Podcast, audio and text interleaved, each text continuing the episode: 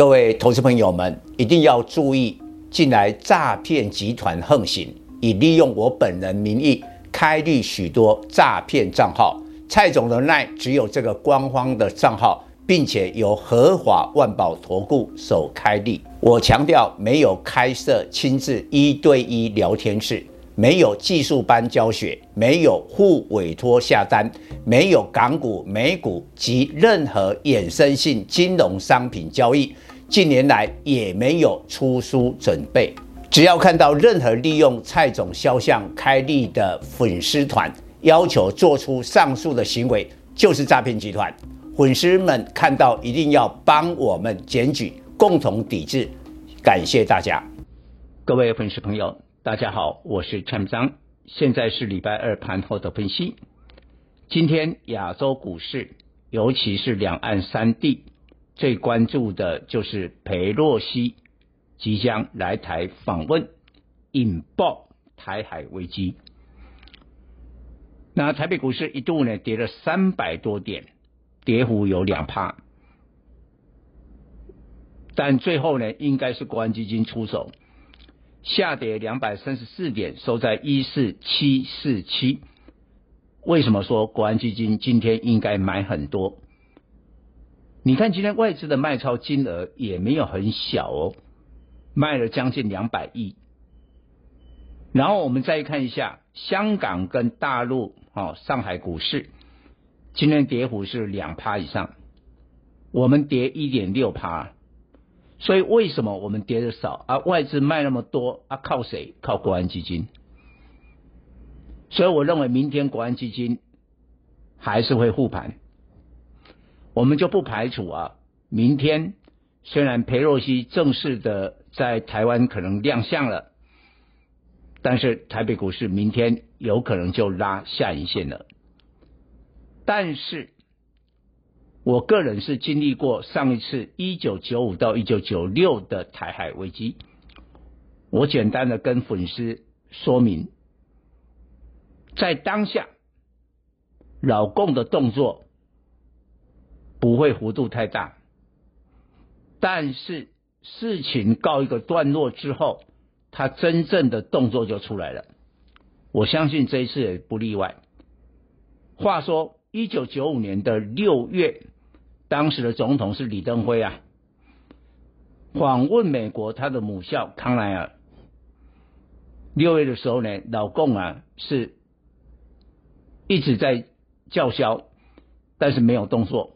我们当时以为就是说啊，就叫一叫就算了，就没想到七月开始针对了台湾发射第一波的会弹，这个就紧张了。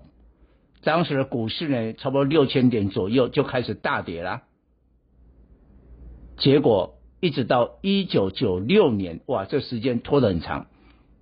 的三月，三月的时候呢，台湾第一次的直选总统的投票，后来李登辉是呃选上了啊。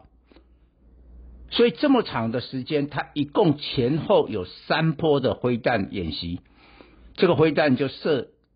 台湾，而且设在台湾的非常接近的外海，哇，这个当然引起了这个台湾非常大的这个恐慌，这就上一次的台海危机。所以我的看法是，裴洛西这一两天来啊，我们股市跌，然后大陆也许有一些动作，比如军事演习各方面的，但他不会正面的跟美国啊开战，这个几率很小。会裴洛西离开台湾，过一阵子，哦，我随便讲，也许九月，他开始对台湾就下手喽，就可能很大的动作出来哦。当然，我们现在的没办法去预测老共会出什么招啊，我们没办法预测啊。但是我我会建议我们的粉丝做好两件事情，这两件事情也是我会员都奉为这个圭臬啊。我们的操盘呢，指导原则，第一个，你的持股比例，请你做好控管。我的会员早在五月，你看那么早的五月，我们就把持股比例多单降到了三成，剩下我还做一点空单。后来证明我们对了，因为光从五月份以后，台股呢一路跌，跌了至少两千五百点，我的会员就避开这两千五百点的风险。第二件事情，我觉得现在很重要，因为这一轮的电子的话说告诉我们库存的问题，蔡总最近的专题都讲库存的问题啊，好，避开库存，你要找牛市回升的股票，景气比较没有受到这些干扰的股票，你第二件事情选股一定要做好这个分析，比如说我从一个多月以前我就讲 IPC。你看今天 IPC，我的会员有三档 IPC，有两档今天逆势涨，其中一档就还创下了一个新高价，哦，应该是两档都创下了新高价，这个就是这样。所以我认为这一次台海危机，但固然的风险很大，但是你只要做好整体的持股控管，再过来你选的股票是没有库存问题的，终端需求是很强的。比如说，你选到了 IPC 跟网通，他们就可以帮你度过台海的危机。以上报告。本公司与所推荐分析之个别有价证券无不当之财务利益关系。